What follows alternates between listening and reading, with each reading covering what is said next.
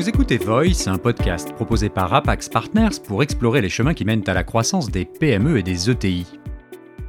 Ces chemins sont multiples et variés, nous avons choisi de les emprunter à l'aide de mots-clés, mais surtout d'exemples concrets. Dans cet épisode, on va parler de résilience. D'après le dictionnaire, ce terme traduit la capacité d'un écosystème à se rétablir après une perturbation extérieure. Dans un contexte de crise, disposer de cette capacité est une condition sine qua non pour opérer et générer de la croissance, ou tenter de renouer avec elle. Avec François Georges, PDG de Sandaya, nous allons voir comment faire preuve de résilience quand on évolue dans un secteur touché de plein fouet par la pandémie du Covid, à savoir le tourisme. Quelques mots sur Sandaya pour démarrer.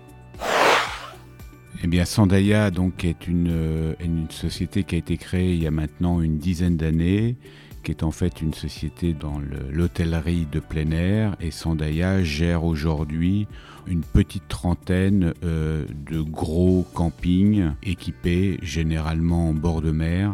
Ce sont 13 000 emplacements, 4 ou 5 étoiles, en France, en Espagne, sur la Costa Brava et en Belgique.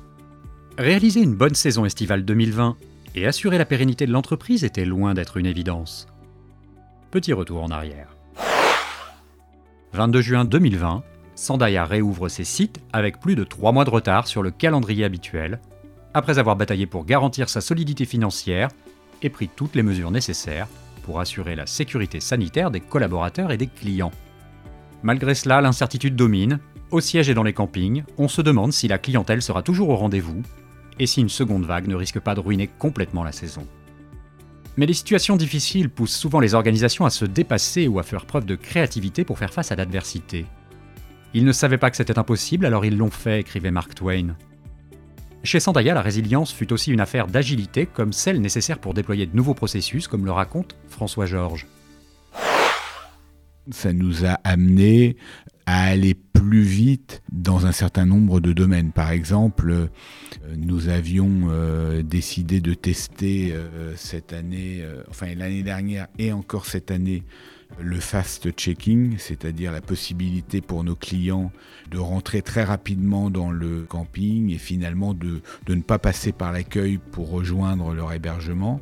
C'était quelque chose qu'on avait testé l'année dernière, qu'on souhaitait retester cette année et finalement, euh, on l'a pas testé cette année, on l'a euh, généralisé pour éviter justement euh, un engorgement et des problèmes de distanciation à l'accueil. donc on a mis en place ce système plus rapidement. On a mis en place un système de régulation de nos, de nos centres aquatiques c'est-à-dire la possibilité pour nos clients de réserver des plages horaires. Alors, on l'a fait pour le centre aquatique, mais très clairement, on a fait un test grandeur nature cette année, ça va nous permettre de le généraliser sur un certain nombre d'activités euh, l'année prochaine. On s'est rendu compte que le télétravail, euh, ça marchait. Ça va, nous, ça va nous conduire aussi vraisemblablement à nous réorganiser et, à, et à concevoir un petit peu notre organisation différemment. Oui, les chemins qui mènent à la résilience passent aussi par des changements d'organisation. Comme des millions d'entreprises, Sandaya a plongé dans le télétravail pour toutes les équipes du siège. Et le télétravail est en passe de devenir un formidable vecteur d'agilité pour la gestion de la relation client. Euh, bah, sur le call center, par exemple, euh, on a réussi, et ça c'est une véritable prouesse technique de mon point de vue, euh, à finalement à, délocaliser euh, le call center chez les opératrices et chez les opérateurs. C'est-à-dire qu'il euh, n'y avait plus de call center. Et ça, c'est assez formidable parce que ça nous ouvre des perspectives euh, et en termes même de sécurité, en termes de sécurité, c'est quand même très très intéressant. C'est-à-dire que ça veut dire que nos, nos moyens de commercialisation ne sont peuvent ne plus être euh, euh, localisés dans un seul local, euh, mais peut être au contraire eh bien, délocalisé sur plusieurs points. Et ça, c'est quelque chose qui est, c'est un enseignement qui est quand même très intéressant. Mais si l'agilité et la réactivité sont indispensables, cela ne suffit pas. Cette crise a démontré que les entreprises ayant pris le virage du digital sont celles qui ont le mieux réussi à maintenir les liens avec leurs clients. L'exemple de Sandaya le confirme. Le, digital a été vital pour nous parce qu'on voit bien euh, que dans cette crise sanitaire, les acteurs qui ont le plus souffert sont les tours opérateurs, qui nous amenaient des clients étrangers.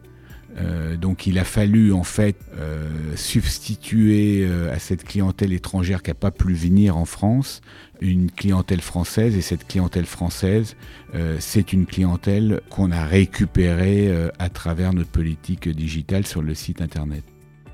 La capacité à trouver de nouveaux clients quand sa clientèle habituelle fait défaut, voilà sans doute un autre facteur clé de résilience. Plus facile à dire qu'à faire. Euh, nous avons essayé de maintenir un lien direct avec nos clients. Euh, je pense que le fait d'avoir pratiquement 90% euh, de notre chiffre d'affaires fait en direct a été un plus pendant cette crise puisque ça nous a permis eh bien, de, maintenir euh, un lien euh, avec euh, nos clients à travers le digital, à travers le site internet, à travers des, campagnes d'emailing. sachant que ces campagnes d'emailing et ces, ces, campagnes internet ont été renforcées par des campagnes télé et des campagnes d'affichage dans le métro.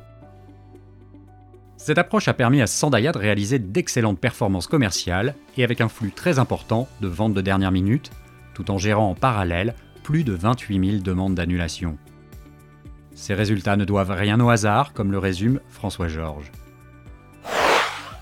Cette crise nous, nous délivre un enseignement, c'est que la stratégie qu'on avait retenue est la bonne, c'est-à-dire à deux titres une stratégie euh, basée euh, sur les ventes directes et sur le digital.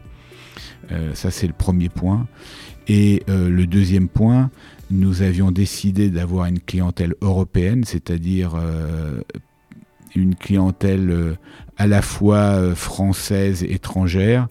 Et, et le fait d'avoir cette clientèle européenne, 45% étrangères, 55% euh, françaises, est un plus. C'est-à-dire que euh, la clientèle étrangère euh, nous amène une belle clientèle, mais le fait d'avoir cette clientèle française importante, eh bien, on, se rend compte quand même que pendant la crise, ça nous a été très utile, puisque ça nous a permis de, de les contacter.